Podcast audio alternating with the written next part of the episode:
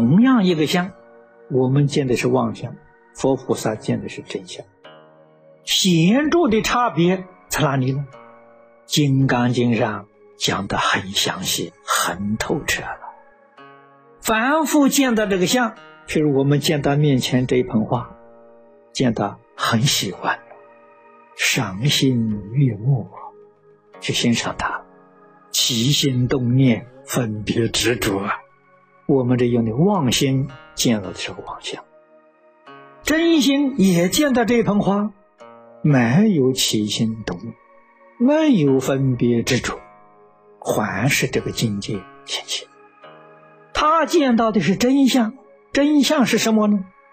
真相是空有不二，真相是这个花不生不灭。怎么会不生不灭呢？人家看到这个真相，看的这是什么东西啊？业因果报，刹那生灭的相续相，这是讲的真相啊！因为它生灭的速度太快了，绝对不止一弹指六十刹那，一刹那九百生灭了，不止九百生灭。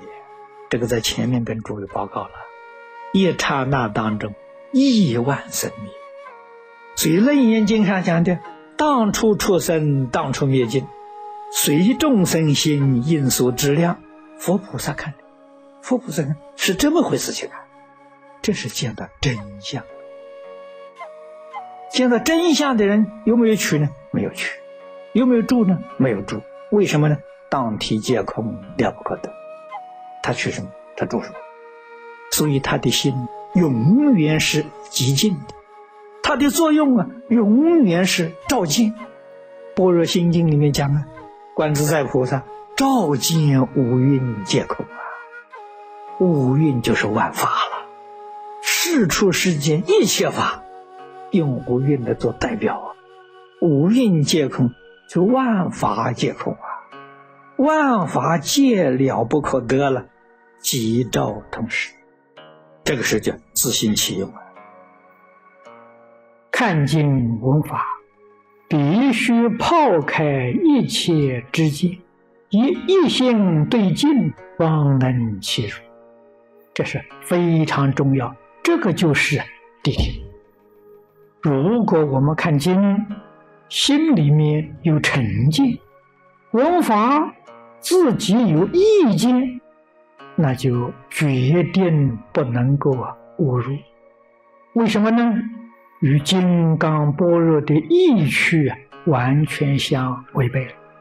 这个经上的大主意呀，就是教给我们：应无所住而生其心。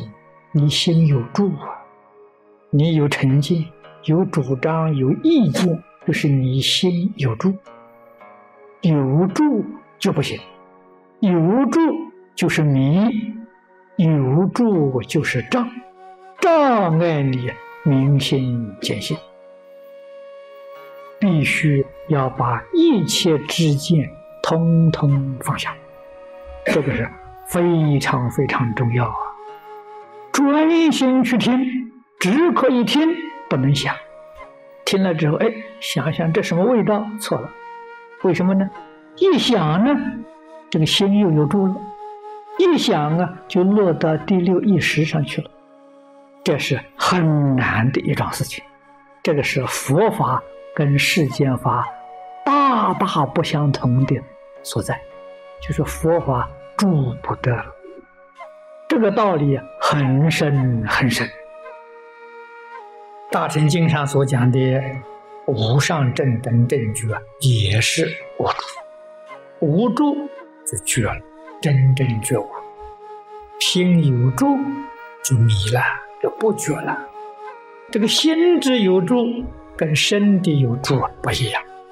身有住，你有一栋房子，有个别墅，你有住处。这个心呢，牵挂就是住。你牵挂你的财产，你就住在钱财上；牵挂你的亲人呢，你就住在你亲人上。你牵挂什么，你就住在那个地方。这个事情叫麻烦大了，必须叫这个心呢清清净净，一无牵挂，这才行。应无所住是什么？心里面干干净净，就是清净平等觉，不住色，不住空，不住世法，也不住佛法，干干净净叫无所住。而生心呢，生真正觉悟的心，真正觉悟就一尘不染，就见性了。明心见性，大彻大悟，就是应无所住而生其心的落实。什么叫总持无为呢？闻一切法，见一切法，他能够一持不忘。他有这个能力，我们中国古人所说的“一目杀，过目不忘”，这个能力是一切众生自信里头本来具足的。我们今天讲啊，记忆力好啊，听了看了，永远不会忘记。我们为什么那么健忘？我们的妄念太多。见闻觉知落在阿赖耶识里头，阿赖耶是个档案室啊，收藏到里面的时候，要用的时候调不出来了，这就叫健忘啊！麻烦在此地啊，他们这些人高明啊，随时要用，立刻就调出来了，他没有障碍。你看他起心动念，那是什么？智慧的流露。智慧虽然流露出来的时候可以办事，他没住，没住就是大乘经讲的三轮体空。譬如布施，不着我行布施，没有这个念头，无助。我是给别人的财物，不住，也不住对方是什么样的人，这叫无助，身心无助。不住自，不住他，不住中间所识之物，心干干净净，一尘不染，这叫无助。我又怕后世的弟子执着经典了，执着经典就错了。这第二句说：“一意不一语”，这叫我们不要着经典的相，不要死在。经文之中，说法的人说的意思跟佛的意思一样，这就对了。意义不一样，言语不一样没关系，文字不一样没关系，意思一样就对。这个教训很重要啊！如果懂得这个意思，下莲居老居士的会记本就不会有人反对吗？许许多多人反对，反对的理由是什么呢？理由是执着在文字上，不懂得四义法里头一义不一义。换一句话说，对佛法没有透啊，没有通啊，才生这么多障碍。佛法的修学一定要知道，佛法修学难。难在意在言外，所以经你要会看，你要会听，字字句句具足无量意。如果是分别执着在文字上，在语言上，很少啊不错会意思的。所以古大德说。一文解义，三世佛愿。这个话说的有道理啊！依照文字来解释，死在文字里面，不晓得佛意在言外。所以古人讲啊，弦外之音奇特。你要懂得弦外之音，这才叫会看会听。